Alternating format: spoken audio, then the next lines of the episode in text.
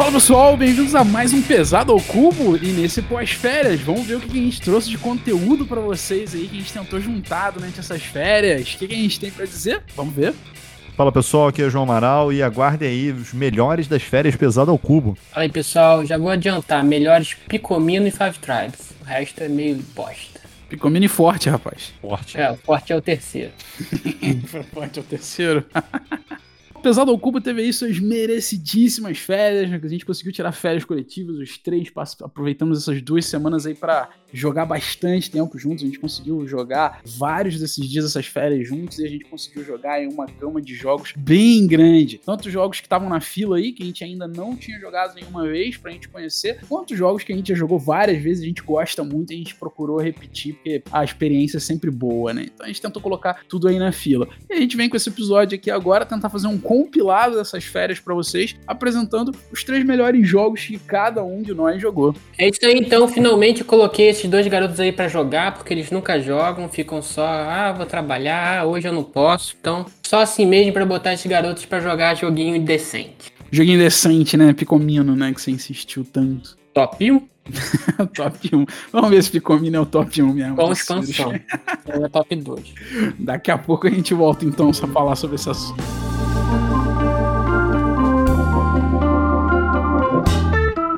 isso aí, pessoal. Vamos começar a respeito dos comentários primeiro do nosso episódio do Star Wars Rebellion, episódio Pesado ao Cubo 42.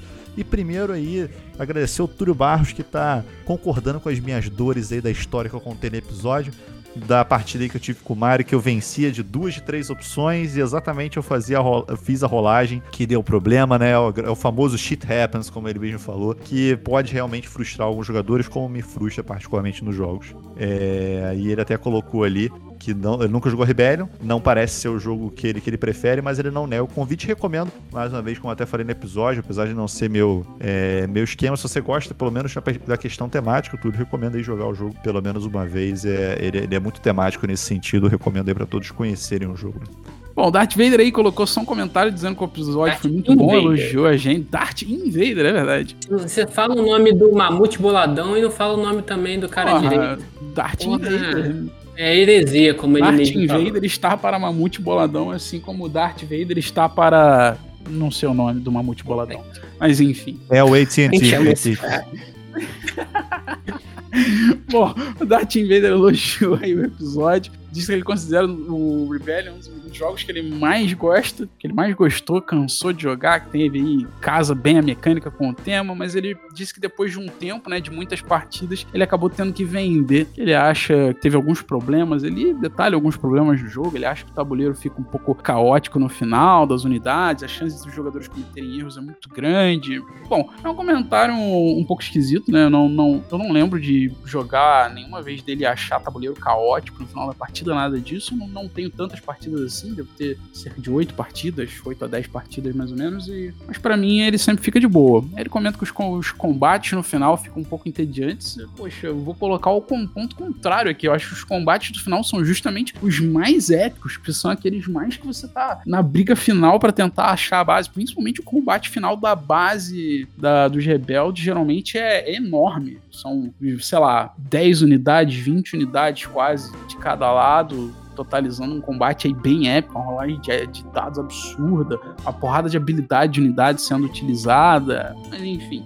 Eu acho que ele tá falando apenas que o jogo é, é muito bom, sensacional, o Core um dos melhores jogos dele, mas cansou para ele depois de cinco partidas. O jogo não é ruim, ele apenas sentiu um pouco alguns problemas aí depois de várias partidas, é, e em relação a isso que você acabou de falar, né? Mas ele ainda diz que o preferido dele ali é a Guerra do Anel, que eu devo concordar que acho melhor do que o Rebellion. Sim, com certeza. Definitivamente melhor. Definitivamente melhor. É uma colocação bem justa. Para as pessoas que acham os dois jogos semelhantes, eu sei que tem gente que vê os dois como parecidos, né? O próprio Sirius é um deles. Não, não vale a pena ter os dois na coleção.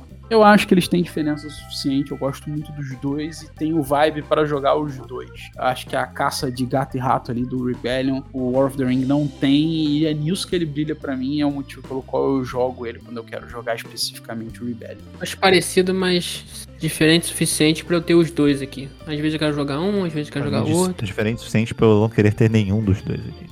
Ah, João, ninguém te chamou aqui. Vamos então passar pro Pax pro João poder falar alguma coisa decente. Episódio 43 da série Pax, nosso primeiro Pax Porfiriana. João e o BH, lá do canal Área 21BG, falaram sobre Pax Porfiriano, o primeiro da série Pax. E se gostaram, espera aí que eles estão gravando mais outras versões. Primeiro comentário aí do nosso amigo Guiz, que joguei bastante com o Guiz aí no nosso Discord lá do Pesado ao Cubo. O Guiz falou que só teve a oportunidade de jogar o Trans Humanity e o Pamir até agora, da série Pax, que vai ser uns que vamos falar mais pra frente. É, na verdade, ele jogou o que a galera gosta mais, né, cara? O, o Pamir e o Trans Humanity, inclusive, estão nos meus favoritos, mas o, vou guardar qual o favorito pro final. O que acontece realmente é que o Guiz colocou que, que parece que o Porfiriana você tem que ter atenção mais que o normal nos adversários, né? Então você tem que realmente abrir mão da tua jogada e tudo mais. Então, o que a gente comentou no episódio, né? O Porfiriana realmente ele tem, ele tem muito mais take that e tem muito mais coisas diretas dos adversários do que os outros packs em geral, né? Apesar do Pamir ter também, o Transhumanist tem um pouquinho e os outros mais à frente vamos comentar tem também, mas o, o Porfiriana tem essa questão bem maior do take that. Turi Barros comentou aí com a gente também nesse, nesse episódio, falou aí que as entradas do Ciro Cirus voltaram e que realmente a gente colocar aí Pax e não falar da história do Pax seria, seria uma falha. Fico muito feliz que a gente colocou isso porque todos são recortes históricos, né? Então essa parte é, é muito importante.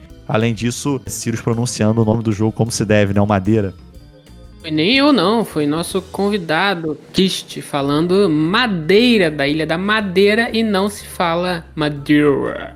Que nem vocês aí gostam de pronunciar. Jogo português, falando de madeira. Na Ilha da Madeira, o cara vem me falar: vamos jogar madeira. É, e uma coisa interessante que, que o Túlio colocou, cara, é que o, o Pax Porfiriano vem com um monte de ficha de bingo, é realmente ficha de bingo. E alguns jogos têm dinheiro de papel. Ele falou que devia ter uma etiqueta de aviso no jogo, não acompanha tokens de dinheiro, recomenda-se o uso de ficha de poker. Só uma curiosidade aí, Túlio, eu não vou me lembrar qual jogo, eu acho que é o Arkwright, que isso vem escrito no manual. O jogo vem com o dinheiro de papel, mas ele fala, não recomendo você jogar com dinheiro de papel, recomendo usar ficha de poker. ok, pelo menos eles tenham um pingo de consciência. Eu tenho quase certeza que é o Arkwright, mas tem um jogo que eu já joguei que fez isso. Se for o Arkwright, o Mario tinha uma versão desse jogo, só que ele riscou assim no manual. É, não recomendo, ele riscou o resto da frase. Jogar Isso. este Arkwright jogo. não recomendo. Ponto. Acabou. É bom, é o manual inteiro e só deixei a parte do não recomendo. O Mario é fresco. E por último temos aí o nosso grande padrinho Pedro Musolovo, sempre com a gente. Comentarei a respeito do, do, episódio. O Pedro é bastante fã da série Pax. Ele gosta bastante como o tema é tratado e a jogabilidade é mudada entre a série passando aquele, aquele recorte histórico. E, e ele passa realmente, acho que o, o Pax, como os outros jogos do, da Serra Madre Games, que é interessante, que já falamos alguns aqui, mas a Serra Madre Games, o, o objetivo dela, inicialmente, né, antes até de virar Ion Games, era ser uma, uma produtora de jogos educativos. Então o objetivo da, dos jogos do Phil Eklund, dessa galera, é educar a respeito de um tema. Então uma coisa que a gente até estava conversando ontem, eu, Mário, Pedro e Kish estávamos jogando o, na nossa Terça da Horda, né, na nossa joga noturna que a gente faz com, com parte dos nossos padrinhos aí toda terça-feira, que às vezes o Phil Eklund acaba abrindo mão da diversão pelo apelo temático. Isso às vezes é para alguns isso é uma vantagem, mas para outros isso é uma desvantagem. Então eu acho que o Pax, até no comentário aí dele, ele, ele passa muito isso, né? Ele passa você querer conhecer mais a respeito daquele recorte histórico. Eu acho que a primeira parte do ensinamento dele é aprender a ler. que você tem que ler o manual 72 vezes para aprender a jogar, então já começa ali educando você aprendendo a ler manuais. Um, um dos problemas também com relação a essa parada dele tentar colocar representação temática, eu não conheço nada, tá, da parte histórica de Pax e tudo mais, mas eu já vi muito, muita treta online de pessoas, pessoal da fanbase do, do Eklund Mil, que discorda dos posicionamentos dele sobre as apresentações temáticas dele dentro dos jogos. Então, principalmente, acho que o último que eu olhei, um que eu olhei que eu achei bem crítico foi o Emancipation. O Emancipation tem muita gente que acha que a visão dele é muito distorcida e ela tá muito errada ali dentro do contexto do jogo. Tem muitos comentários no BGG sobre isso. O pessoal, inclusive, dizendo que é, tem notas no BGG, comentários do BGG que o pessoal coloca na nota, né? O cara diz assim: Eu adorei o jogo, mas a nota é baixa porque o, a apresentação histórica do jogo está completamente incorreta e coisas do gênero. Então, é aquela ideia, né? O, o, o, o Phil não é um cara das, das opiniões mais republicanas do mundo, então Então,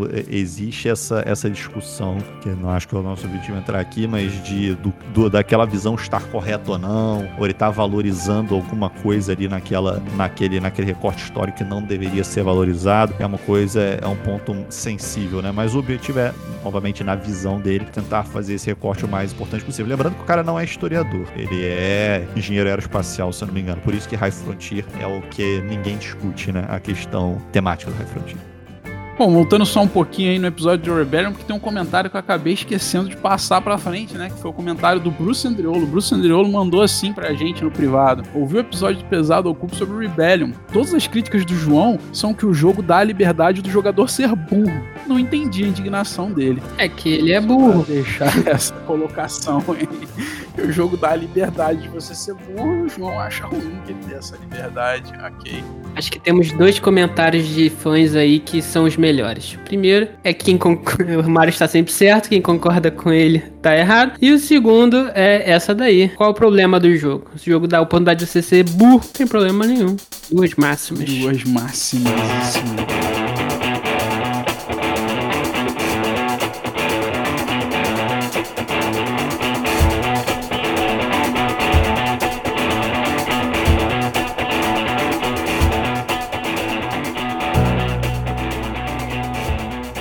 Pessoal, agora vamos ao que interessa. Férias de pesado ao cubo. Bom, essas férias aí foram bem proveitosas. Conta pra gente, Joãozinho. E aí, cara, pra quem acompanhou aí os nossos stories nas últimas semanas, eu fiz aí uma recapitulação, né? Retrospectiva Férias Pesado ao Cubo. Fui colocando as fotos aí dos jogos que a gente jogou. Então o pessoal já sabe um pouco do que a gente jogou, né? Mas relembrando aí a nossa listinha pra ver se eu não, se eu não tô esquecendo de nenhum, vocês me corrijam se eu tiver errado. Então jogamos aí Pax Emancipation, Bora Bora agora Picomino com expansão.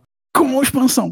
Com expansão. Tudo isso no primeiro dia, hein? O highlight vai pro Picomino. Ó, você já tá falando dos highlights, cara. Podia ter terminado no primeiro Podia dia. Podia ter terminado no, só no Picomino. Revolution, The Dutch Revolt, 1568 a 1648. Anacrone, Infinity Box, Lisboa, Blood Bowl Team Manager, Caverna.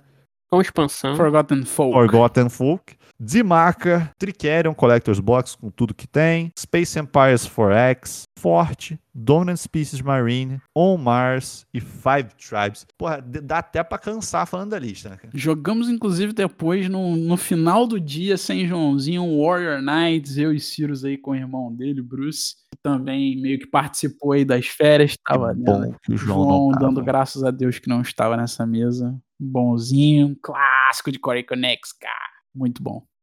A gente jogava e falava, puta, se o João tivesse aqui, ele estaria chorando no começo da regra.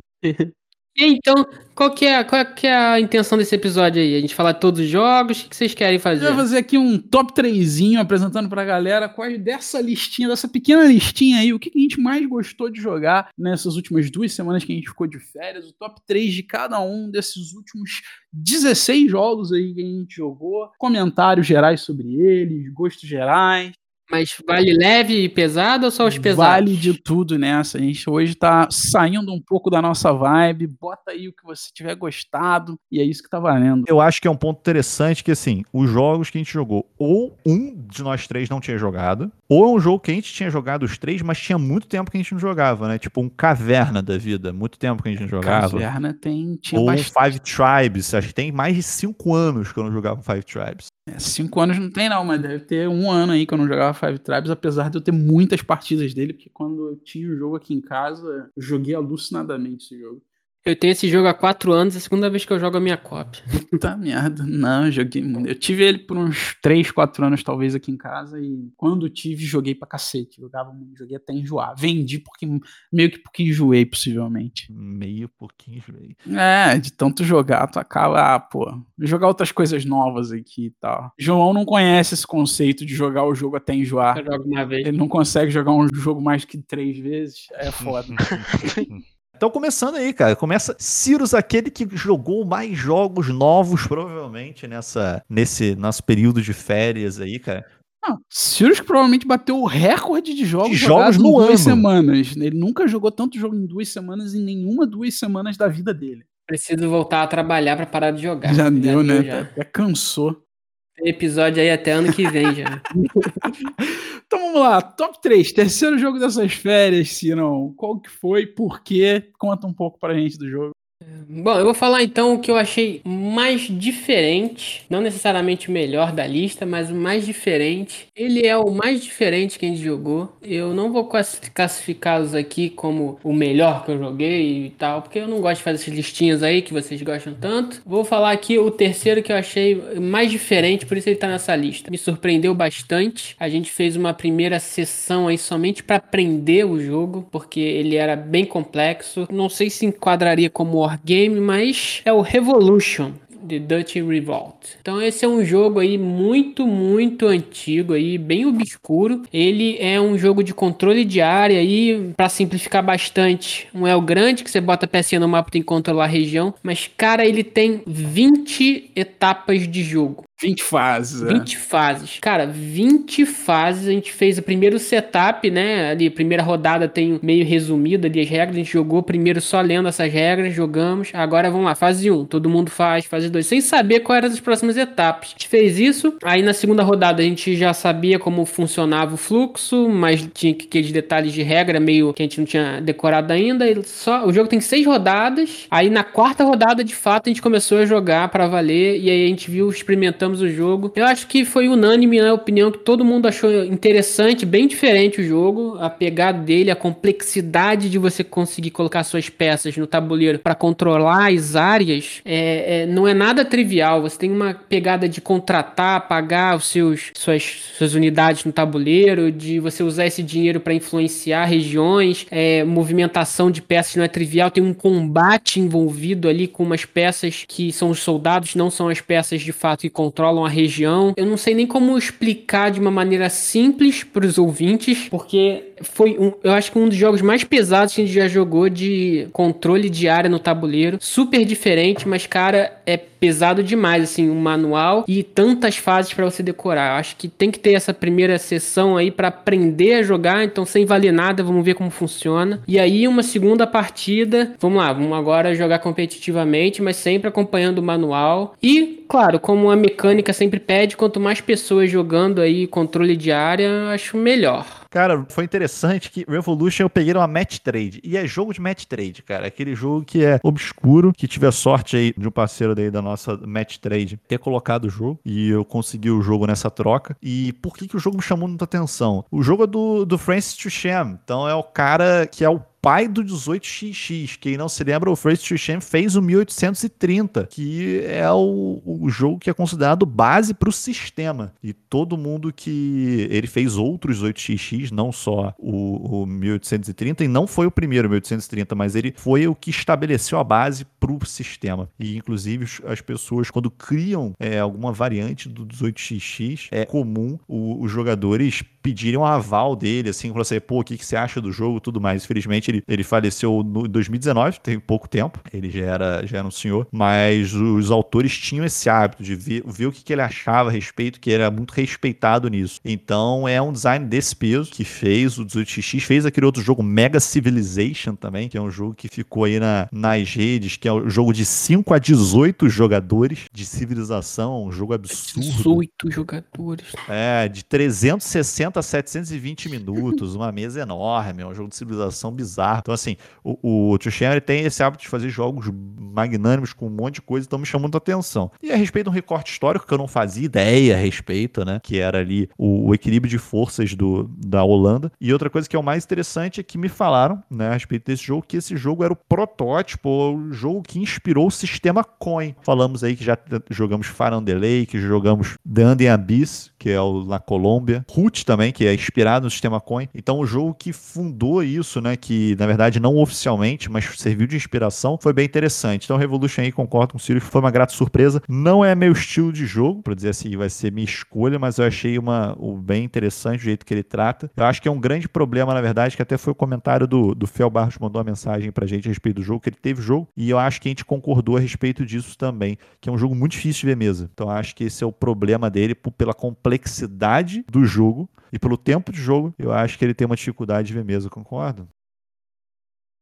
Ele apresenta uma regra diferente, né? Uma personalidade muito forte de jogo. Ele é muito diferente de qualquer coisa que você tenha jogado, qualquer coisa que esteja lançando atualmente aí no mercado. Ah, ele é bem distante, bem distinto, mas ele tem aquela cara old school dele. Ele tem características ali de jogo antigo. Ele é um pouco mais arrastado, ele é um pouco mais longo, a partida, né? 20 fases, então toda fase você tem que estar tá lembrando o que está acontecendo naquela fase, toda fase você está tomando decisões, você está fazendo alguma coisa. São literalmente 20 fases fase. E isso é um pouco old, porque principalmente porque tem algumas fases que acaba que você não tá fazendo algo fazendo divertido, você só né? tá meio que mexendo é, fazendo verificações, fazendo um bookkeeping, aquela parte fiddly ali, de mexer pecinha, você tem que contar peça, é um controle de área com tokens. Então, às vezes, tem uma pilha de token numa região, tem lá, sei lá, oito tokens. Você não olha e, e vê de cara assim que tem oito, sabe? Você tem que pegar a pilhinha, um, dois, três, né? pra contar quantos tem. Ele tem uma sensação um pouco arrastada. Até me surpreende o Sirius ter colocado em terceiro lugar aqui na, na apresentação, porque ele não me divertiu, sabe?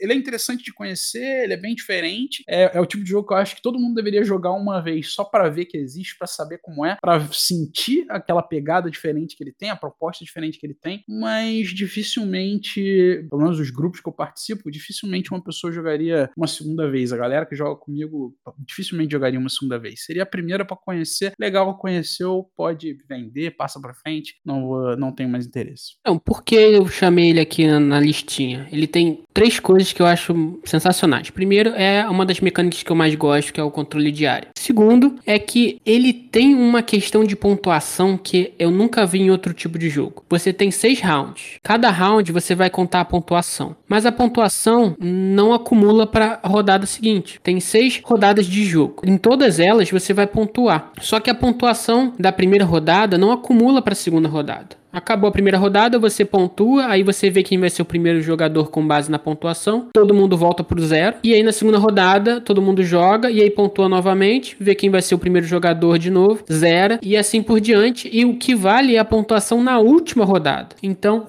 é interessantíssimo isso, porque você começa a ver quem tá ganhando, quem não tá, se você tá correndo atrás, se não tá ali naquela pontuação. Faz sentido você querer pontuar menos para jogar primeiro ou para jogar por último, enfim. Faz sentido você querer manipular essa sua pontuação é, durante a partida para jogar em determinada ordem. E no final, quem tem mais pontos no final mesmo, na última rodada, é o grande vencedor. Então, isso eu nunca tinha visto em outro jogo. Geralmente você pontua e vai acumulando os pontos. Então, se você foi muito bom bem numa rodada rodada os outros jogadores foram muito mal, nesse jogo não quer dizer que você vai ganhar, tem mais chance de ganhar no final, porque a pontuação zera. Isso, isso eu achei sensacional, muito diferente. E um outro ponto é que são cinco facções possíveis para você jogar no jogo: tem os católicos, tem os protestantes e tem outros três caras que ficam no meio aí é, entre essas duas religiões. Eu não vou lembrar o nome. Cada uma delas vai pontuar de uma maneira diferente e cada uma delas vai ter que focar em regiões do mapa diferentes para se beneficiar. Porém, também tem que focar no objetivo no que o outro cara pontua, que é essa, essa questão do sistema coin que o Mário e o João já citaram. Então, é, ele conseguiu trazer um controle de área com sistema de pontuação único, com uma assimetria na jogabilidade que é, na maior parte do jogo todo mundo vai jogar igual, mas na hora de pontuar eles pontuam e olham para pontos diferentes. Poxa, isso, isso do sistema coin é muito interessante, mas nesse jogo não não é complicado a forma com que cada um joga. Você não tem que decorar nem no root é, cinco regras, quatro regras diferentes, uma regra para cada facção que tá ali jogando. Você só tem que focar o que, que o cara pontua e o que, que você pontua. É, é meio realmente o precursor, porque essa parte é um pouco mais simplificada. Mas o jogo tem uma complexidade enorme. Eu teria ele na minha coleção se eu conseguisse arranjar aí quatro pessoas para jogar com alguma regularidade ele, mas eu acho que vai ser um pouco complicado. Porém, eu achei um grande jogo aí pra gente jogar mais vezes. Cara, lá, João. Top e o seu? Do nosso, da nossa sequência Férias Pesado. Férias Pesado ao Vai cubo. ser, cara, um lembrete. Na verdade, são poucos jogos das férias que eu não tinha jogado. É um jogo que eu já tinha jogado, então, na verdade, fui me lembrar dele. Apesar de que a maioria dos jogos que a gente jogou, eu acho que eu já tinha jogado. Tem um que eu não tinha jogado, o resto eu já tinha jogado todos. O que ficou aí no, no destaque para mim foi o Blood Bowl Team Manager. Blood Bowl Team Manager tem uma história aí por que eu quis jogar Blood Bowl Team Manager. Olha ele! Hum, o melhor jogo Não é um jogo que é o melhor? Ameritrash, Terceiro, terceiro. É o terceiro melhor. Jogou 72 jogos, terceiro melhor Ameritrash. Quer dizer que, Então, né? Vamos lá. Tem um motivo. Tem um motivo. É, Primeiro, por que eu pedi pra jogar Blood Bowl Team Manager? Tem essa questão. Que durante a nossa série estava tendo um leilão do Blood Bowl Team Manager. E que a quem não ouviu a respeito da gente falando dele, é um jogo que é out of print, é um jogo difícil de conseguir. E esse leilão tava num preço muito convidativo. Eu falei, cara, não é possível que esse jogo seja ruim assim. Ciro gosta, Mario gosta muito. Tudo bem que o, a gente, os nossos gostos às vezes se batem aí. Mas, cara, não é possível que o jogo seja ruim. Ele, ele tem, que ter, tem que ter um público. Porque eu lembro que o Mario me apresentou o Blood Bowl Team Manager. Eu acho que deve ter sido, sei o quinto jogo que eu joguei na minha vida. E assim, a gente sabe que a visão que a gente tem a respeito dos jogos, do hobby, muda bastante. É, então eu quis jogar de novo. E, e, e qual outro motivo que jogar de novo? Eu gosto muito do Blood Bowl, que não o jogo de tabuleiro, o jogo de miniatura, na verdade. Existe o jogo digital, que é a implementação do, do Blood Bowl no jogo digital, que eu acho muito, é, muito gostosinho, é muito interessante. Toda vez que eu falo dele, eu instalo de novo para eu jogar. Que é basicamente é, é um, é um cenário de fantasia, né, do Warhammer, em que várias raças, né, orcs, elfos, humanos, competem num futebol americano quase sem regras, que pode bater no outro. Tem regra sim, cara. O juiz pode te expulsar. É, assim, vocês entenderam. tem muito isso e eu sempre achei, porra, a temática muito maneira, tem a parte de fantasia que eu gosto muito e tal. E, cara, como é que eu não gosto do card game? Eu que jogar. E foi uma grata surpresa, tá? O Blood Bowl Team Manager, joguei. Ele é um jogo deck building, que é bem interessante. Na verdade, ele, ele tem uma questão muito simplista de, de jogar as cartas. Basicamente, entendam que vão ter várias partidas acontecendo ao mesmo tempo. E você tem um deck de cartas que você vai colocando os seus jogadores nas partidas. Aí você pode querer jogar vários jogadores numa mesma partida para ter mais chance de ganhar aquela partida, ou distribuir seus jogadores nas várias partidas para poder ganhar mais benefícios. E o que é o mais legal dele é que o jogo, né, que é a temporada inteira, ele acontece com várias partidas progressivas, né, com vários rounds de várias partidas. Inclusive podem ter campeonatos e sempre tem um campeonato no final do jogo. Então, ao longo do jogo, você vai melhorando o seu time que é exatamente a questão do deck build. Você vai contratando jogadores melhores, você vai ganhando habilidades é, a respeito da tua raça. As raças têm uma simetria muito grande a respeito de uma, uma raça que é melhor de passe, por exemplo, outra raça que é melhor de bater no outro jogador. Então você tem que entender de como é que aquele teu deck vai funcionar. Por que que, novamente, eu tive uma, surpresa muito grande? Na época que eu tinha jogado, novamente eu tinha, tava começando a jogar jogos de tabuleiro, eu entendi aquilo, ah, vou comprar cartinha, vou ter que jogar cartinha, quase um, um Uno, um Cancan. Eu tenho que jogar aquilo ali, aquilo que vem na minha mão. Igual Midnight. Não. Comprar cartinha e jogar cartinha. E no Blood Bowl Team Manager, na verdade, o deck não é grande e você sabe como é que é o seu deck. Então, conhecendo um pouco mais jogos de tabuleiro, jogando um pouco mais, eu consigo contar as cartas do meu deck, saber o que vai vir, saber o que eu espero vir, fazer a conta que eu preciso entre as partidas. Então se torna um jogo muito mais interessante. Apesar do que, já como já colocaram, é Ameritrash. Não espere que você jogar um jogo euro, porque tem rolagem de dado pra caramba. Tem é, draw de token, um token que pode variar de você ganhar dois pontos ou você expulsar um jogador teu da partida. N coisas podem acontecer dentro da temática, completamente de acordo. Só fiquei triste porque eu perdi o leilão no último lance, senão eu teria pego ele pra mim. Mas Sirius e Mario tem o jogo, então por enquanto dá pra, dá pra eu jogar ele novamente, se assim tiver à vontade.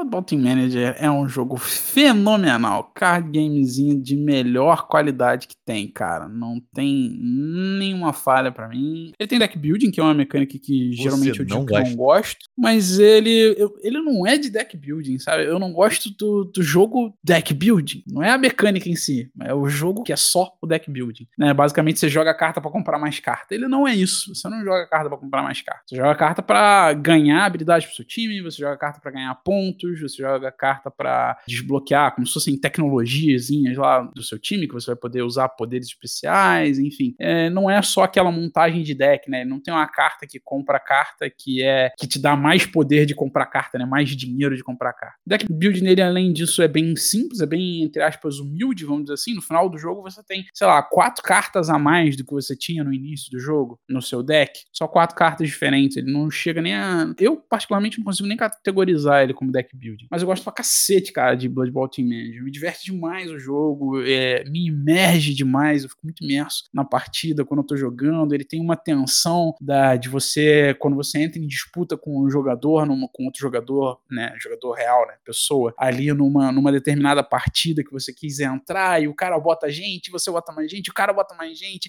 e vira aquela parada meio que quase que pessoal, não, essa partida eu vou ganhar. Porra, eu acho muito maneiro essa pegada que ele dá, ele dá uma tensão nos jogadores, ele eleva uh, os ânimos, vamos dizer assim, num card game, cara, num jogo que é só cartinha na mão, jogar cartinha, pegar cartinha, jogar cartinha. É um jogo que consegue fazer isso, é um jogo fenomenal, cara. Não, não tem o que reclamar. E o melhor é que eu ganhei. Não foi o caso, mas tudo bem. O podcast é meu, eu posso falar que eu ganhei.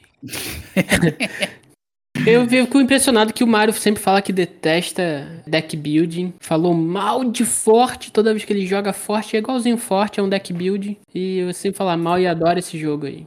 Building você compra carta o tempo inteiro. No Blood Bowl eu já consegui jogar sem nem comprar jogador novo, cara, pro meu time. Ganhou? Ganhou, ele é dele, o podcast ele pode falar o que ele quiser.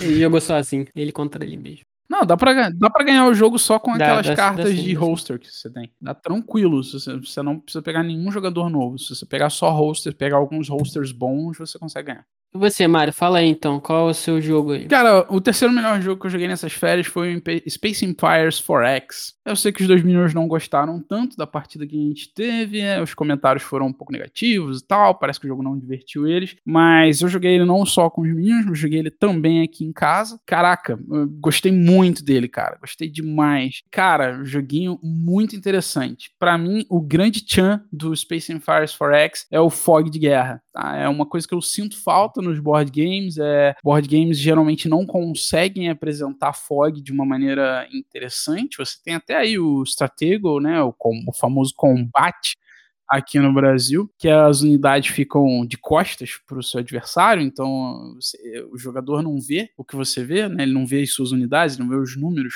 onde é que você posicionou o seu carinha 1, seu carinha 2, o seu carinha 3, ele não vê onde é que você posicionou, e você vai andando naqueles carinhas, e você só descobre o que, é que tem em um determinado lugar quando você entra naquela região com o seu carinha também, e você tem que anunciar o número, ah, 9, ah, 8, ah, o 9 ganhou. Mas combate é um jogo que eu acho muito simplório, né? Não, não, não gosto tanto de jogar, acho ele um pouco bobinho, apesar dele ter uma tensão interessante em você não saber o que o jogador tá fazendo. E eu acho que o Space Empires 4X conseguiu evoluir isso ao nível máximo, assim, é um foil completo, você joga com todos os tokens no tabuleiro virados para baixo, seus oponentes não veem o que você tem, você não tem noção do que seus oponentes têm, ele tem uma árvore de tecnologia em que você não sabe o que seus oponentes têm de tecnologia, até que você enfrente eles, eles também não sabem o que você tem, uma tomada de decisão numa amplitude macabra de grande, assim, é, pô, eu vou fazer mina ou eu vou fazer os caras que destroem as minas. Porque se o meu oponente fizer mina, eu preciso destruir as minas dele. Mas se eu fizer mina, ele pode fazer o cara que destrói mina. Mas se eu fizer mina, ele fizer mina também. Então, enfim, uma complicação absurda. Você começa não sabendo fazer naves básicas, assim, teoricamente básicas, né? Na maioria dos jogos de combate, exploração espacial, você sempre tem ali os destroyers, os dreadnoughts, os cruisers e tudo mais. E nesse jogo você não sabe fazer nenhum desses. Você precisa de tecnologia para fazer cada uma dessas naves. Então, aos pouquinhos, você vai evoluindo a tua civilização para que você, ah, agora eu descobri a tecnologia dos destroyers, então eu sei fazer destroyers. E todas as tecnologias do jogo são voltadas ao combate, são voltadas a fazer naves melhores, a andar mais, a ter melhor defesa com as naves, ter melhor ataque com as naves, ter melhor tática com as naves, que envolve umas regrinhas de combate ali, fazer naves novas, fazer minas, fazer detector de minas, cloaking espacial. Todas as tecnologias são voltadas ao combate, é um joguinho de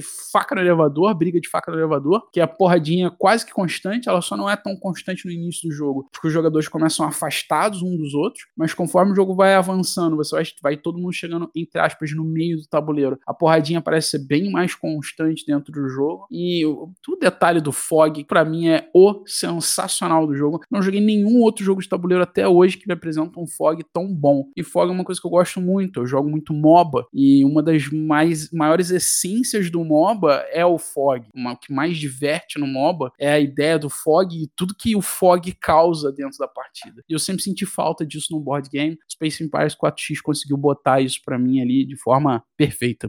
É uma complexidade de gestão pessoal enorme e nenhum outro jogo é, passa essa sensação de, nossa, o que, que o outro cara tem? Eu não faço a mínima ideia. Só quando rolar um combate que ele vai declarar, ah, eu tenho essa nave, tem essa e essa tecnologia. Aí você vai pensar, vai guardar essa informação na cabeça e falar, olha, ele tem essa tecnologia, não sei qual nave é aquela que tá ali naquele tabuleiro, naquele setor específico, será que ela tem, será que não tem? Vão me programar achando no pior caso, talvez. É, enfim, é, esse aí eu acho que é o Fog of War que o Mario tá tentando passar e da complexidade que esse jogo tem. Apesar de que no BGG o peso dele é baixo, né? Abaixo da nossa linha de corte aqui.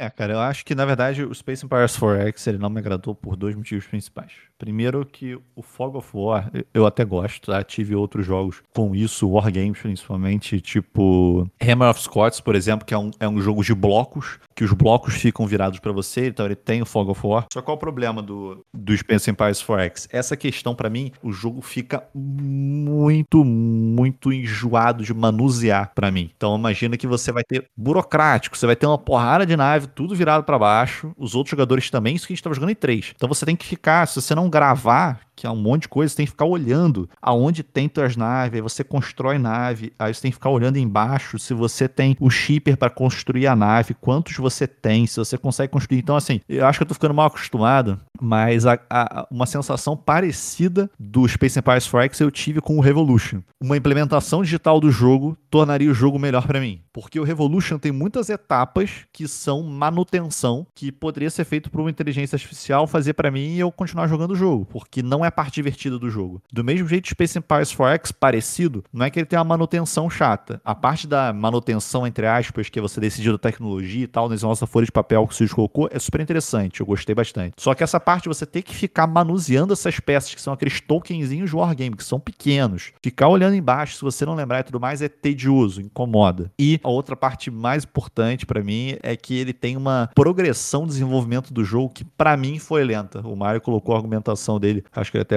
vai, querer comentar depois, de que você começa com pouco dinheiro e você vai ganhando muito depois, não é nem essa, essa posição para mim. É que no começo do jogo, cada um começa no seu canto da galáxia, vamos dizer assim, que é um, que é um mapa simétrico. E que você, inicialmente no jogo, você tem que ficar explorando, né? Tem, tem token de exploração em todos os hexágonos que tem no mapa. Então, a tua estratégia no começo do jogo é explorar na área perto de você, que é a área mais segura. E, cara, isso vai acontecer durante cinco rodadas. E, assim, cinco rodadas que você vai ficar explorando, vai ver o que, que tem naquele token, você pode ter sorte, pode não ter sorte. E é isso aí, cara. E, e assim, é, cinco rodadas de jogo é, é, um tempo razoável de jogo. Então, é, ele me dá. É como se fosse um setup muito prolongado para o jogo realmente acontecer. E quando o jogo acontece, o jogo é rápido. Então, seguindo o nível dos comentários que já fizemos aí, é muita preliminar para muito tempo de ação. Para mim, isso é Space Empire. Eu tenho uma opinião diferente, porque quando, como eu falei pro Mario depois que a gente acabou o jogo, quando eu joguei TI pela primeira vez, o Mario mandou lá no grupo, a gente acabou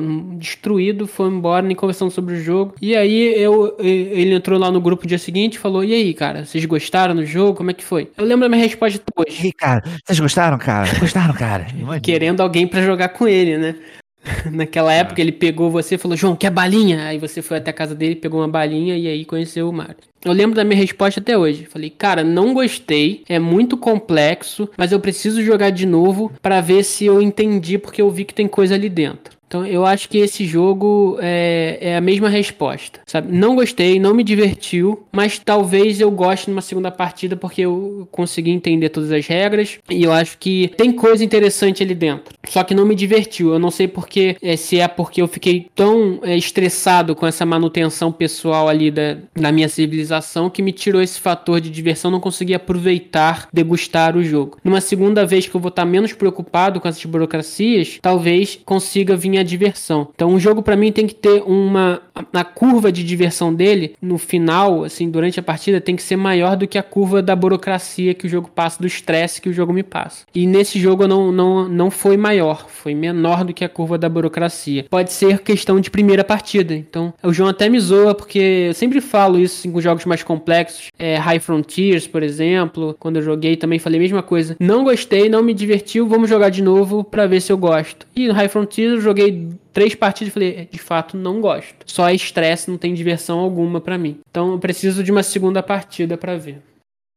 Eu acredito que esteja dentro da proposta do Space Empires, cara. Ele tem essa proposta, entre aspas, wargame. Ele é mais pro público wargame que que não se incomoda com a parte Fleetly. É, eu acredito que vocês dois, e, e, quem estiver ouvindo também, se você é do tipo que você não gosta da parte Fleetly, não adianta insistir, velho, você não vai gostar do jogo. Ele é um jogo da galera que tem paciência para essa porra e não se incomoda. É meu caso, velho. Eu fico olhando tabelinha 30 mil vezes com tranquilidade ali, eu fico decorando onde estão minhas peças. O João fica falando ali, porra, eu tenho que toda hora ficar olhando onde estão minhas peças. Porra, eu posiciono minhas peças mentalmente na minha cabeça. Eu sei que meu Cruiser tá pra lá, o meu Destroyer eu tô mandando ele para cima cima, o meu Dreadnought eu tô mandando pra direita, enfim. Eu consigo, obviamente eu não decoro tudo, mas eu consigo ter uma noção mais ou menos, principalmente das naves principais, né, das naves maiores, onde é que eu tô concentrando força de combate, onde é que eu tô botando só naves de exploração, coisas desse gênero. Então não me incomoda, mas eu sei que é o tipo de coisa que pode incomodar a galera que não tem tanta paciência para ficar olhando, para ficar vendo tabelinha, para ficar é, relembrando onde é que tá cada unidade do tabuleiro. Eu achei um jogo bem bom, cara.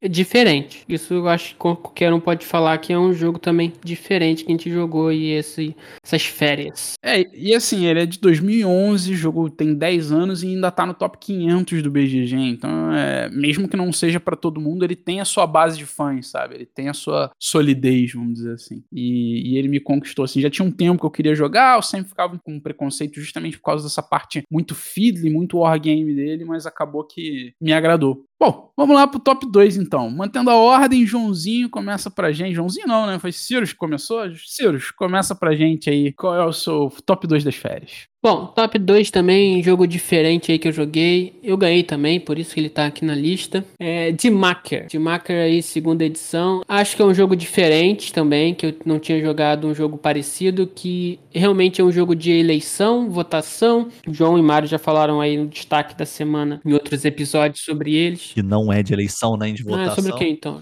Não, não. Tipo, não tem nas, nas mecânicas. Ah, tá. Existem mecânicas de votação e eleição, não é nenhum dos dois. Então, quando vocês me venderam um jogo, vocês falaram sobre isso, que era partido, eleição e votação. E eu falei, cara, raramente esses tipos de jogos são bons. Ainda mais com três jogadores. Então, fiquei bem, assim, preconceito no topo. E aí, olhando o mapa, o tabuleiro, você tem lá vários quadradinhos só, pra botar uns, os seus cubinhos. Falei, pô, vai ser uma porcaria. E de fato, é, é uma porcaria. Não, brincadeira. O jogo, é, ele é diferente, ele é bom. Você tem umas mecânicas diferenciadas ali de montar o seu partido, como é que ele fala bem, ele gosta de falar sobre poluição, só que ele fala a favor ou contra o desenvolvimento, fala a favor ou contra é, de, de floresta, é, enfim, você fala bem contra ou a favor de um determinado tópico. E aí você tem essas cartinhas desses tópicos que você constrói seu partido. E aí tem as votações em determinados lugares. E você tem que adequar o que o seu partido fala, é a favor e contra, com o que a população daquela região quer ouvir. Então você consegue ter essa dinâmica de trocar o que, que você quer ouvir, é, que, que você quer falar, e trocar também, às vezes, você consegue, através de influenciar a mídia,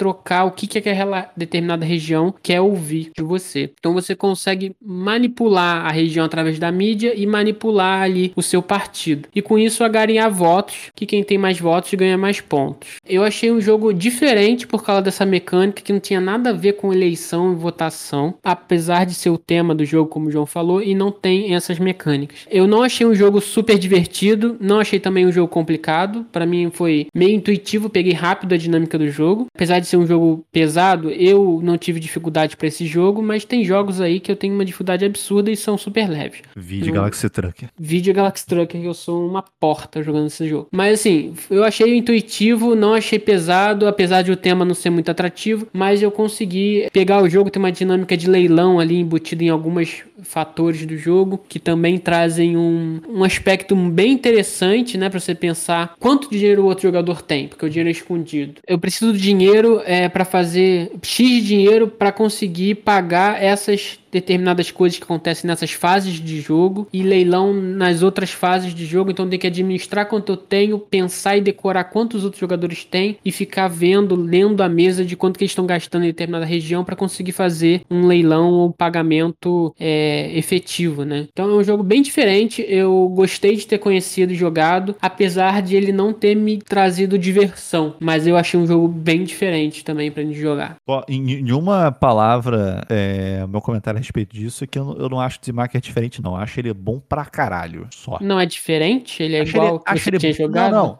Pra mim, o comentário a respeito dele não é que ele é diferente. Eu acho ele muito bom o jogo. É isso que é o comentário pra mim. E resumindo, ele funciona bem com 3, 4 e 5 jogadores. E novamente, acho que a gente já bateu nessa tecla algumas vezes, mas eu vou bater nela de novo, que Zimaker é um jogo de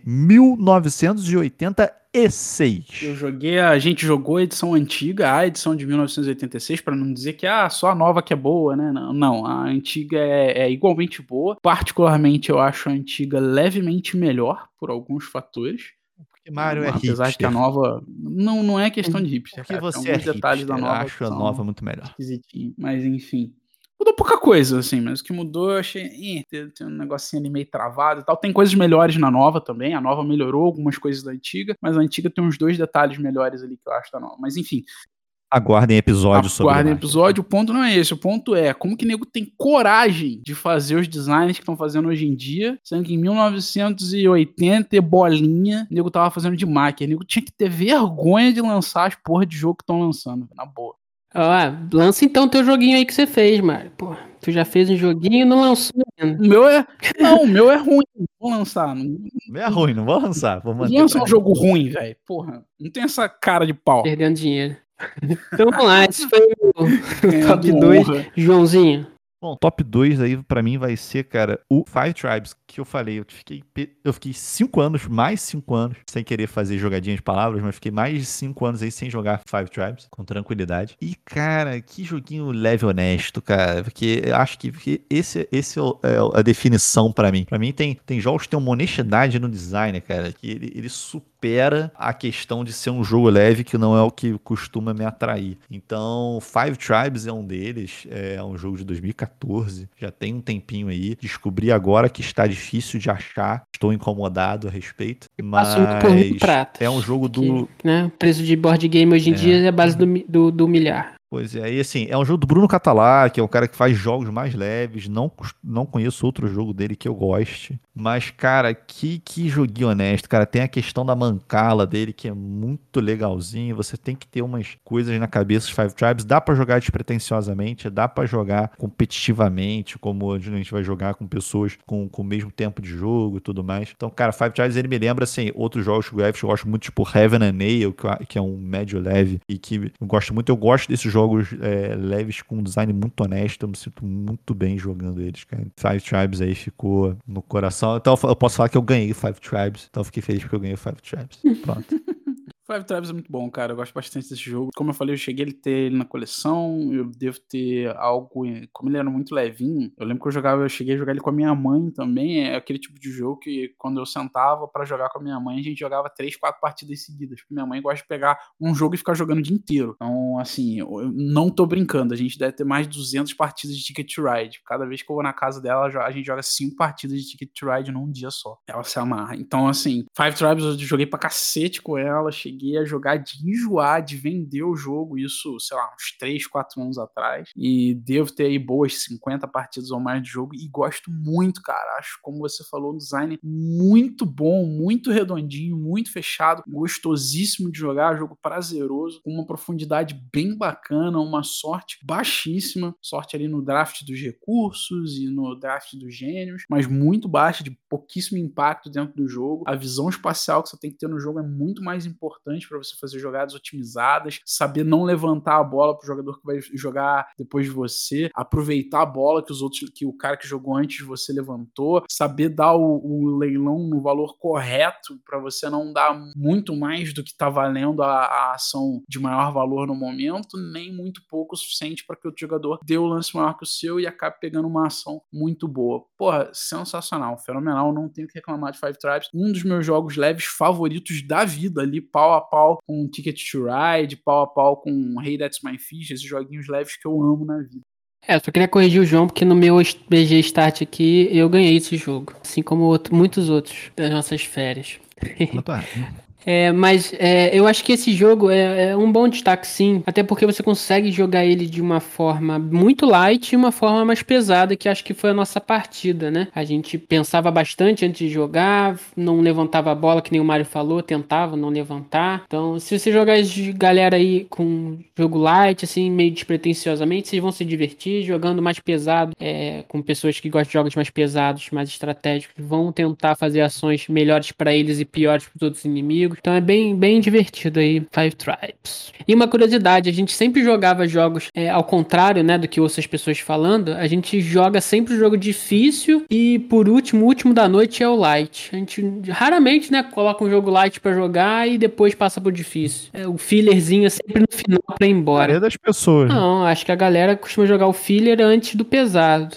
Jogar um no tanks, depois bota um TI na mesa. Aqui é sempre diferente. A gente começa com TI e depois passa pro no tanks, por exemplo. Só para ir embora com a cabeça um pouco mais relaxada. Bom, Mário, vamos lá. Seu top 2. Top 2, top 2 é um jogo que a gente já falou aqui no podcast, já tem bastante assunto sobre ele, então não vou me estender muito, mas do que a gente jogou aí, eu sou fanático, admirador do Anachrony. Jogamos novamente a Big Box, a Infinity Box, na verdade, aí do, do Cirrus. Testamos uma mistura de módulos diferentes que a gente ainda não tinha testado, tá? Mas a gente já testou, eu acho. Já testamos todas. Misturas. Essa foi a primeira partida a gente jogou com todas as opções possíveis e até que uma nova para não jogar. Não, não, não, não. Tá, a gente Isso. já testou todos os módulos. Eu tô falando que a gente testou okay. uma mistura diferente de módulos, que muda um pouquinho ali a forma de pensar, as estratégias e tudo mais. Tentamos uma nova, uma nova mistura que a gente tentou, que a gente testou. Acho que a gente já testou umas quatro ou cinco misturas diferentes. Não foi das que mais me agradou a mistura, porque a gente colocou um dos módulos lá que, particularmente, é o módulo que eu menos gosto, que é o módulo que muda as condições de pontuação de fim de jogo. Os jogadores vão montando as pontuações de fim de jogo durante o jogo. Eu acho esse módulo muito subusado, assim, eu não sei se é o nosso metagame, se é a nossa forma de jogar, a nossa forma de pensar, se outros grupos de repente vão usar esse módulo de forma mais intensa e fazer ele ser mais relevante, mas pro nosso,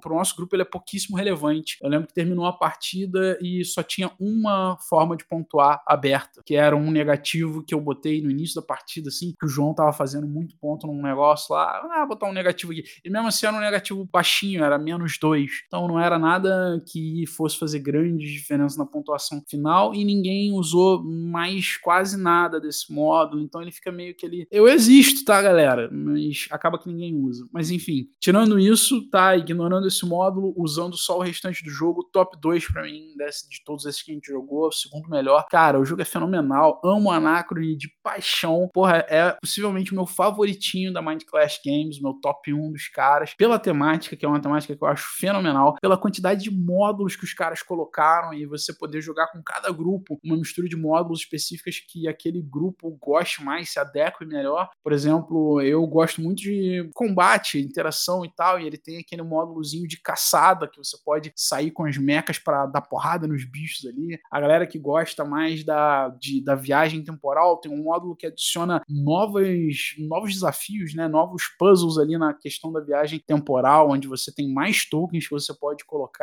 É, para galera que gosta só de expandir, ter novas construções, novas modalidades de coisas para fazer, ele tem também, que só pega o jogo base e adiciona mais coisa. Enfim, o fato dele ter essas misturas me agrada demais, faz ele ser um jogo top notch, assim, para mim, que você pode colocar com qualquer mesa. Você sempre vai conseguir adequar ele à mentalidade da mesa para fazer ele agradar aquela galera que você tá jogando.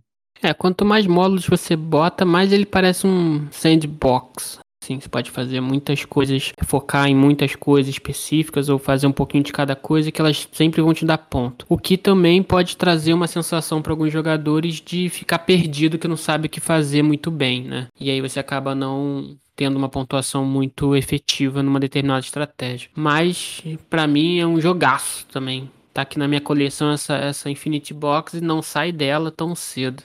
Joãozinho que tem menos chance de ter gostado de Anacron, vamos ver. Não, cara, vou te falar é que eu, fanboy de Triquera, ele não dá o braço a É, torcer. não é fanboy não, cara. Na verdade, assim, eu gosto de Anacron, acho um bom jogo. É, acho que tem alguns módulos pra mim que são dispensáveis. Esse, por exemplo, aí do, como o Mário falou, pode ser que seja o método do nosso grupo, mas foi um módulo que quando o Sirius explicou a regra, eu fiquei, pô, cara, legal, gosto de, fa- de fazer, tipo, esse negocinho de, de pontuações que podem mudar e tudo mais, acho maneiro. Na prática não foi, né? Mas acabou que na prática não funcionou. E apesar disso, eu acho o Anacron muito, muito honesto, acho um, um jogo muito bom. Mas, novamente, pra mim, como o Mário já colocou, o Trickerion dá uma surra nele pra mim de longe. Pra Acho mim já é o muito contrário. mais- eu gosto muito mais de Eu não vou dizer que é o contrário, não. Eu gosto bastante de Trickerion também, mas o Anacro tem uns pouquinhos detalhes que fazem ele sobressair um pouco, principalmente essa parte que o Sirius falou dele ser um pouco mais sandbox. Eu acho que o, Trickerion é muito foda dentro do design dele, mas ele é um pouco mais fechado, mais afunilado. Você tem que fazer truques e apresentar os truques e aquilo que vai te dar ponto. A estratégia é como que você vai alcançar isso. Mas no final das contas você tem que fazer isso. E o Anacron não tem muito esse Não, tem tem, que fazer não. tal coisa. Tem algumas coisas que te dão um ponto, ele, apesar dele não ser exatamente uma salada de ponto, não é toda ação que você faz te dá ponto, como um Feld da vida, mas você escolhe dentre essas, sei lá, três, quatro opções de coisas de pontuar, você pega duas delas ali e tenta seguir pra sobressair um pouco sua pontuação naquela, E que vai quando- ser sua estratégia principal, e fazer um pouco menos nas outras que você coloca como estratégia secundária. Porra, isso é muito gostoso nos jogos, velho. Muito gostoso essa sensação. E já joguei ele com pessoas que só tinham jogado. O jogo mais complexo que eles tinham jogado foi Kingsburg. E eu falei, vamos jogar um Anacron. Vocês pediram, o cara tinha pedido, falou, pô, viagem do tempo deve ser divertido. Eu falei, talvez seja muito pesado. Ele falou, não, vamos Mas jogar. se você botar só o, só o e base, aí eu botei só o é base, pesado, a galera cara, conseguiu jogar, boaça. pontuou muito bem, foi de boa. Só ficaram, né, uma hora de regra ali, 40 minutos de regra, meio cansados de regra. Mas jogaram numa boa e queriam jogar outra partida em seguida. Eu falei, porra, aí já é demais. Então vamos lá pro top 1 de cada um. Cirus, mantendo a ordem, top 1 de cada um. Diga pra mim. Vai ser Picomino ou não vai ser Picomino, jovem? Combina com a expansão, né, cara? A gente pode fazer um episódio à parte sobre esse Picomina. Galinhas jogando dados pra pegar é, minhocas na churrasqueira antes que elas queimem. Pô, Com, com a ajuda de um furão, ajuda de um furão. um morcego. Eu nem lembro quais são os bichos, velho. É muito bom. Tem morcego não, tem, É, tem gralha. É, Acho que é gralha. gralha. Sei lá, velho. Bom, muitas dúvidas, né, cara, pro melhor jogo. Muitas opções. Entre um Marce, Dominant Space Marine, Tricerion, Lisboa, porra. Picomino. E Picomino, né? Acho que eu vou de Lisboa, galera. Lisboa. Foi Lixo. o melhor jogo que você jogou nessas férias? Sério mesmo? Cara, Mário, que não é empolgado com Lisboa. Eu sei que você Olha. é. Assim, Não, não é que é o melhor. Não estou fazendo o jogo dos melhores jogos. São os mais diferentes aí, Eles cara. não Eu não gosto de fazer listas. Eu gosto de falar de jogos mais diferentes. A gente já falou um episódio inteiro de On Mars, já fez uma entrevista com o Vital, fala de On Mars quase A todo gente falou assim, episódio. Cirus, vamos fazer Então- um top 3 jogos jogados nas férias. O Cirus entendeu o seguinte: Cirus, escolhe três jogos aí e fala. três jogos, foda-se. Na ordem que você quiser. Espera até o episódio 50 pra eu começar a falar do, do meu top 10. Você vai ver. Vai ter arte moderna, vai ter Picomino, com certeza. Com certeza. Então fala do Lisboa. Bom, Lisboa, cara. Falar dos Lisboa, a gente nunca falou desse jogo aqui. Joguinho de Vital, acerta aí. Eu, eu joguei ele no, no online umas duas ou três vezes. Comprei minha cópia, tava aqui mofando, sem conseguir jogar, né? Presencialmente. A gente conseguiu jogar. E, cara, presencialmente ele fica ainda mais divertido pra mim, mais estratégico do que online. A sensação, pra mim, foi bem, bem superior do que eu já tinha jogado é, nas outras vezes. Se eu não me engano, é a primeira vez que nós três jogamos juntos Lisboa, né? Acho que o Mario ainda não tinha, não tinha jogado. Achei o jogo bem divertido, é, com aquela pegada, estratégias bem diferentes que a gente seguiu, né? Em colocar prédio, tirar os destroços, ou então andar ali na, no- na trilha do clero, ou então focando nos objetivos, né? Eu foquei no objetivo, vocês focaram em outras partes, então cada um teve uma estratégia um pouco diferente da outra, mas mesmo assim a gente conseguia, como o entrelaçamento de ações, né, que o Vital consegue fazer, a gente tinha que se esbarrar nas, nas estratégias para conseguir seguir, né? Então eu achei extremamente divertido o jogo e uma complexidade bem alta. Quando eu tava jogando, eu falei, caraca, esse jogo realmente é, é, divertido, é bom, gostei, assim. Não tem cara nenhuma de diversão quando você ouve, pelo menos quando eu ouvi as regras, quando eu li o manual, e jogando, é, me passa essa diversão muito maior do que a complexidade que o jogo tem. Honesto pra caralho.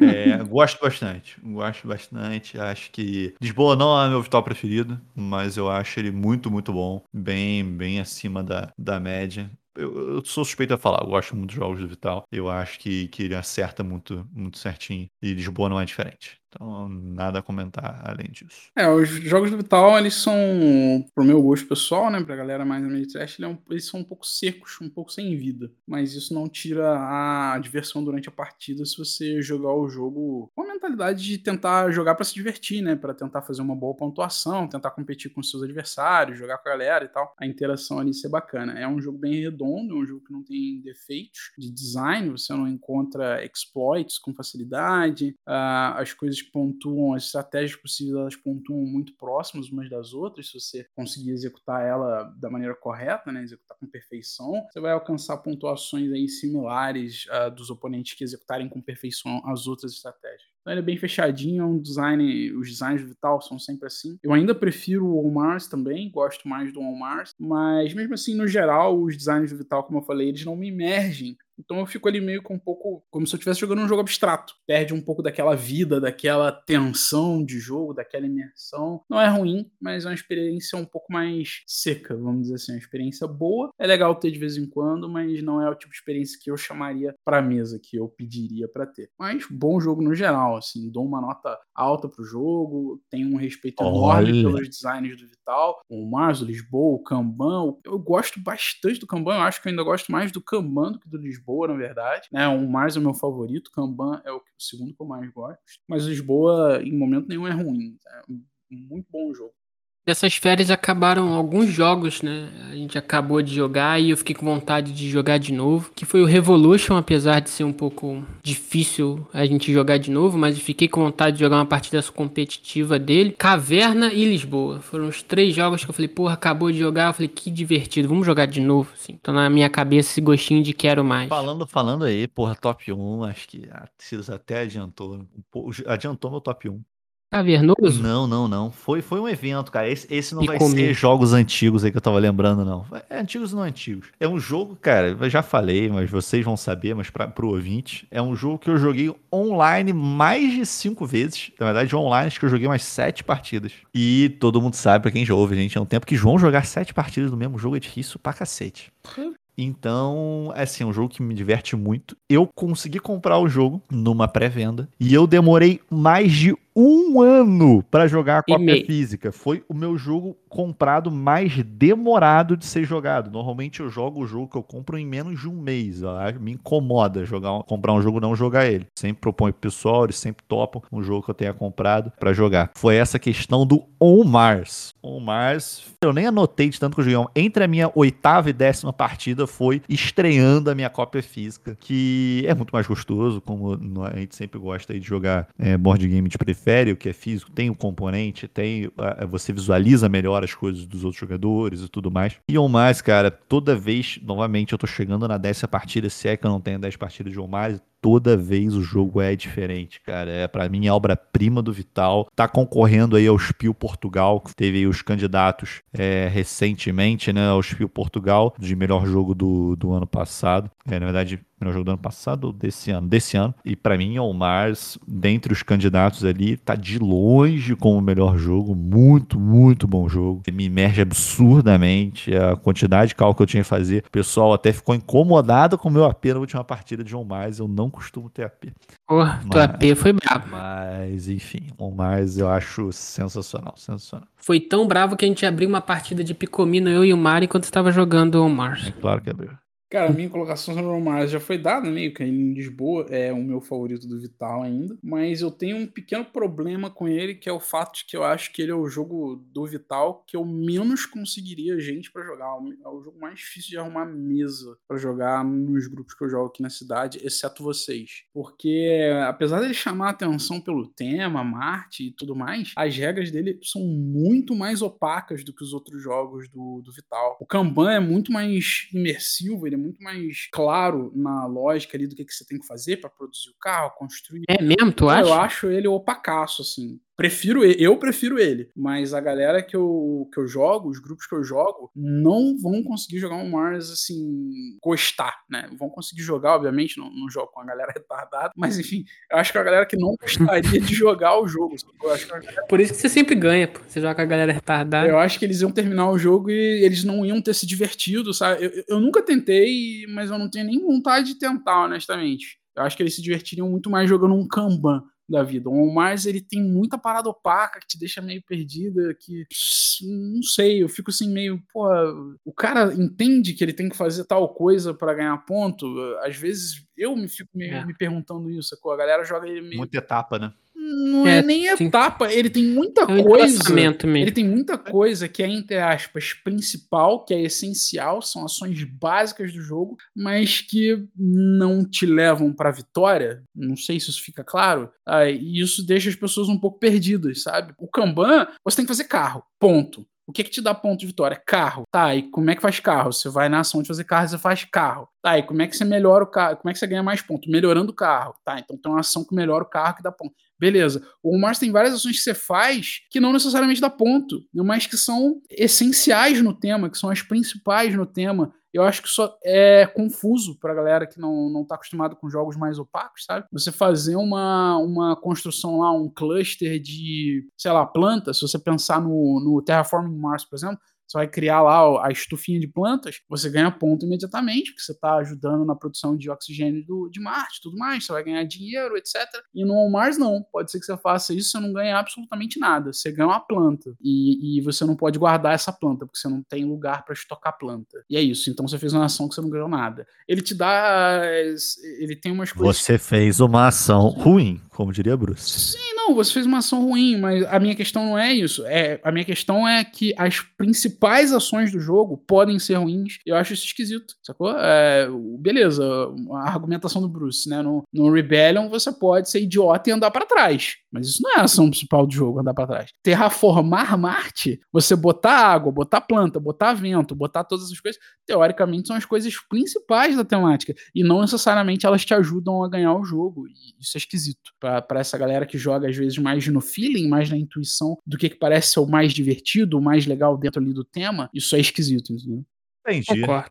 Mais uma menção rosa de um jogo que o João não jogou com a gente, que ele não estava presente nesse dia, preferiu passear no mato do que jogar board game com a gente, deixar registrado isso aqui. A edição de aniversário aí do Ticket Ride, estreamos a versão do Mario. Porra, que joguinho decente, cara, muito bom, muito gostosinho. Gostoso demais, né, cara? Ticket Ride bom demais. Chegou aí a. E sair com a versão antiga dele. A edição de 15 anos do Europa. E, porra, como eu já falei algumas vezes, é um dos jogos que minha mãe mais jogou da minha. Quer dizer, é o jogo que minha mãe mais jogou da minha coleção. Eu comprei a edição de aniversário pra jogar com ela, sei que ela gosta. Acho que é maneirinho pra caramba, já que é um jogo que vê tanta mesa aqui em casa. Ter essa edição maneira sempre dá um up, né, cara? No moral da coleção.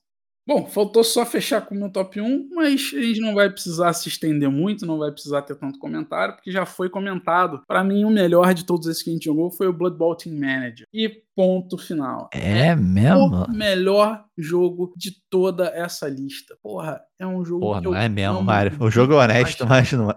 O melhor jogo dali não é, porra. Não é pra você, caralho. filho. É, gostos são diferentes, como eu sempre digo. Gosto tem gente que não tem, igual o braço. Numa lista que tem picomino, você não pode vir me falar que Blood Bowl foi melhor. Lista com Zimaker, Tricerion, Anacone, Caverna, Blood Bowl é o melhor. Não, gosto é igual o cu, cada um tem o seu, ninguém mexe no meu por favor. Putz. Basicamente. Tchau, nível. Cara, Tchau. Blood Bowl foi o que mais Blood Bowl foi o que mais me divertiu, Blood Bowl foi o que mais me emergiu, Blood Bowl foi a partida que eu fiquei mais atento, que eu fiquei mais imerso, mais presente no jogo, presente ali no ambiente, dentro do jogo, pensando, tentando quebrar os puzzles dos adversários, o metagame do grupo e me esforçando mais para tentar ganhar, para ser competitivo, fazer o, o mais legal ali do jogo para me divertir o máximo possível, sem dúvida, assim, disparado de todas as opções foi o que mais me manteve preso. Mas diz Cirus que você jogava Blood Bowl igual maquininha, cara. Então não tinha que pensar muito, não. Diz, diz Cirus que, que você tinha algoritmo. Eu tinha um algoritmo? É verdade. É, O Mario você sempre sempre ia dar mais pontos. mentalidade Ah, padrão bom, eu- assim, nesse jogo. Tem. Ah, é, mentalidade padrão. Bom, é, eu penso pra fazer isso. Talvez eu seja muito burro, né? Porque eu preciso gastar tempo. É, e uma perdeu. coisa Gastar você já sabe que é óbvio. Mas, mas mesmo assim me diverte, assim. Acho, acho maneiro pra caralho. Igual o Márcio, o João tem o, o João padrão de jogar, o jeito padrão de jogar. Sempre joga É, eu joguei maneira. diferente. Cê- e Não aí jogou, não. não fala. porque Eu joguei Não, diferente. Fez uma abertura diferente, mas você sempre compra Então. carta pra caralho. Não É. sempre compro Você carta só, pra caralho, você só não comprou carta no setup. É. uau. Exatamente. legal, que Você diferente. comprou na primeira ação. Ao Eu sempre compro carta pra caralho, não. Eu comprei carta pra caralho. Sempre corta, cara. Sempre. Comprei carta pra caralho. Ao invés de comprar carta no Sempre. setup, você comprou na primeira rodada. Jogou diferente caralho. A única vez que você não comprou carta pra caralho foi quando você fez 11 pontos. Não, é- essa aí, todo. é, essa aí foi, foi Viu? do, do luxo ao lixo. carta. Não soube jogar. Bom, acho que é isso, né, galera? Essas foram nossas férias. Voltamos aí agora regularmente, quinzenalmente, na Exato, Os verdade. episódios voltarão a Os seus nossos normais. episódios. Até os 50 ou 50 teremos. E queria deixar aqui um convite aí. Acho que a gente podia jogar os cinco jogos aí do Spiel Portugal pra gente selecionar qual apostar, né? Qual deles se você ganhar o prêmio, o que, que vocês precisa acham? apostar, porque Nem pra mim é o precisa. Mars. É um Mars.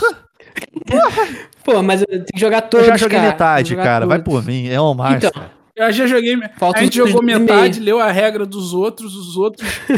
só de ler a regra dá pra saber que não Nossa. precisa jogar. Não, eu, eu vou te falar que eu preciso jogar um deles. Então tá, tá? então a gente não Eu joga vou, mais. vou te, vou te falar o que eu tenho que jogar. Eu tenho que jogar. Eu fico aqui trabalhando. Eu tenho que jogar? Visconde do Reino Ocidental. A gente tem que Esse. jogar Blood Bowl Team Manager de novo, porra. Isso que é jogo bom. Visconde do Reino Ocidental tem, tem que jogar, realmente. Bom, pessoal, Pesado do Cubo fica por aqui. Essa foi a nossa listinha. Espero que vocês tenham gostado. A gente volta aí daqui a 15 dias ao nosso estado normal de episódios. Episódios falando sobre os jogos que a gente jogou. Um jogo aí que vai ser o destaque sempre. Série Pax. Série Pax que a gente tá aí para apresentar para vocês com o BH. E Pesado do Cubo fica por aqui. Segue a gente no Instagram, entra lá no nosso Discord, como sempre. Entrar lá no nosso padrinho, dá um apoio pra gente. Se você achar que o nosso trabalho é legal, a gente precisa desse apoio para continuar fazendo essas gravações, para continuar que seja é, valioso pra gente também gastar esse tempo aí de edição que a gente faz, de gravação. Encontra a gente nessas redes sociais aí.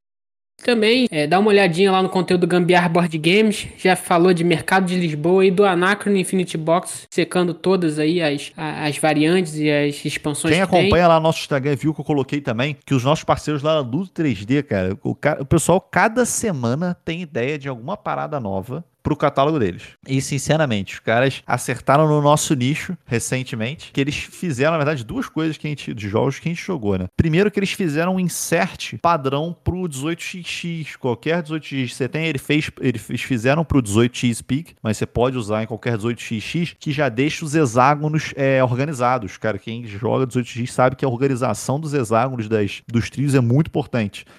É, o setup é meio chato. É, na verdade, você visualizar ao longo do jogo, você ter, ah, eu quero aquele É. tile. Então, cara, deixar isso organizado, sensacional o jeito que eles fizeram. Achei muito, muito bom. E também fez um porta-tile ali pro, pro Dominant Piece, serve pro Dominant Piece Marine pra guardar as pecinhas certinho, mas o destaque pra mim foi esse aí do, do 18XP que coloquei lá no nosso Instagram. Confere lá se vocês ainda não olharam. E lembrando aí o nosso desconto com o pessoal do Ludo 3D, que é 10 ao cubo. 10 ao cubo, quem quiser fazer uma compra lá no site do pessoal da Ludo 3D, tem esse 10% de desconto aí por seguir pesado ao cubo.